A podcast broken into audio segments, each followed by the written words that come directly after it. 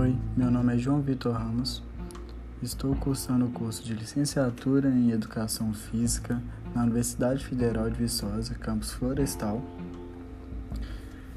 E hoje estou aqui para falar sobre a seleção brasileira de voleibol feminino. A seleção brasileira de voleibol feminino é formada em 1951 onde estreou jogando o Campeonato Sul-Americano daquele ano e conquistou a medalha de ouro, mesmo com pouca experiência. Na década de 50, a seleção feminina do Brasil conseguiu se manter entre os melhores times da América do Sul, conquistando inúmeros títulos, mesmo com pouca experiência.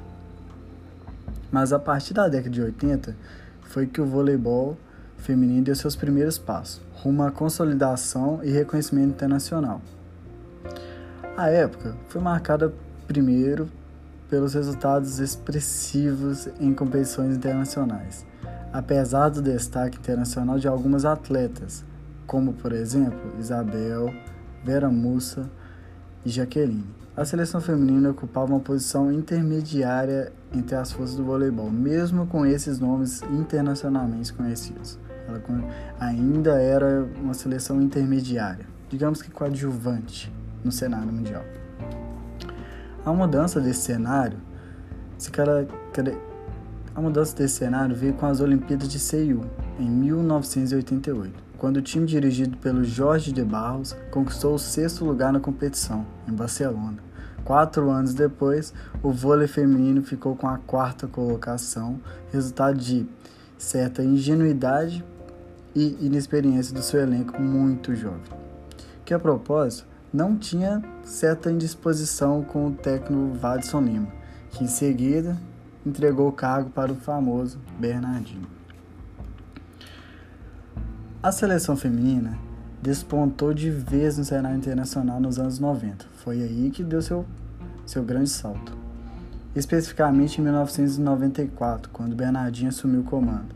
No mesmo ano, conquistou o vice-campeonato mundial realizado no Brasil, a medalha de ouro no Grand Prix e em 1995 a medalha de prata na Copa do Mundo, contando com novos talentos no voleibol nacional como Ana Moser, Fernanda Venturini, Ana Paula, Márcia, Fof, Márcia Fu, Fofão, Vina Dias, Ilma Cadeira e Leila Barros. Ilma Caldeira e Leila Barros. O, vôlei, o voleibol brasileiro cresceu de tal forma que começou a incomodar a seleção de Cuba. Até então, a melhor seleção do mundo nos anos 90. Tanto é que todos os jogos de semifinais, onde dava Brasil e Cuba, ou finais que davam Brasil e Cuba, eram jogos de arrepiar, onde a torcida não parava quieta, só jogão.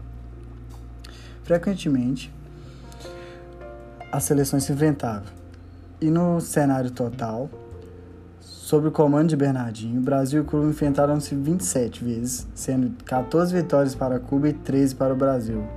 A própria semifinal dos Jogos Olímpicos de Atlanta foi marcada pela rivalidade entre as equipes, na qual as cubanas levaram melhor e venceram a partida apenas no, no try-break depois do fim do jogo. Ocorreu um desentendimento entre as seleções, protagonizado por Regla Torres Mireia Luiz, Márcia Fu e Ana Moser. Tudo foi resolvido, mas mais tarde pela polícia americana. Na ocasião, a seleção brasileira disputou a medalha de bronze contra a Rússia, vencendo o jogo apenas no quinto set e conquistando a sua primeira medalha. A vingança contra Cuba veio depois dos jogos quando, quando as brasileiras ganharam o Grand Prix de 1996, ocorrendo novamente no final o jogo entre as duas. Bom, e falando um pouco sobre a seleção, a gente tem vários nomes destacados mundiais. Um deles, Ana Moser, MVP do Campeonato Sul-Americano de 1991, MVP da BCV Volley Cup de 1994, Beatriz Carvalho, MVP do Campeonato Sul-Americano de Sub-18 de 2014.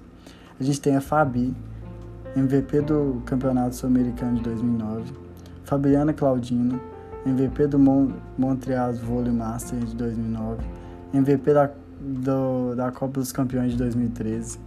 Fernanda Garay, MVP dos Jogos Militares do Rio de Janeiro de 2011.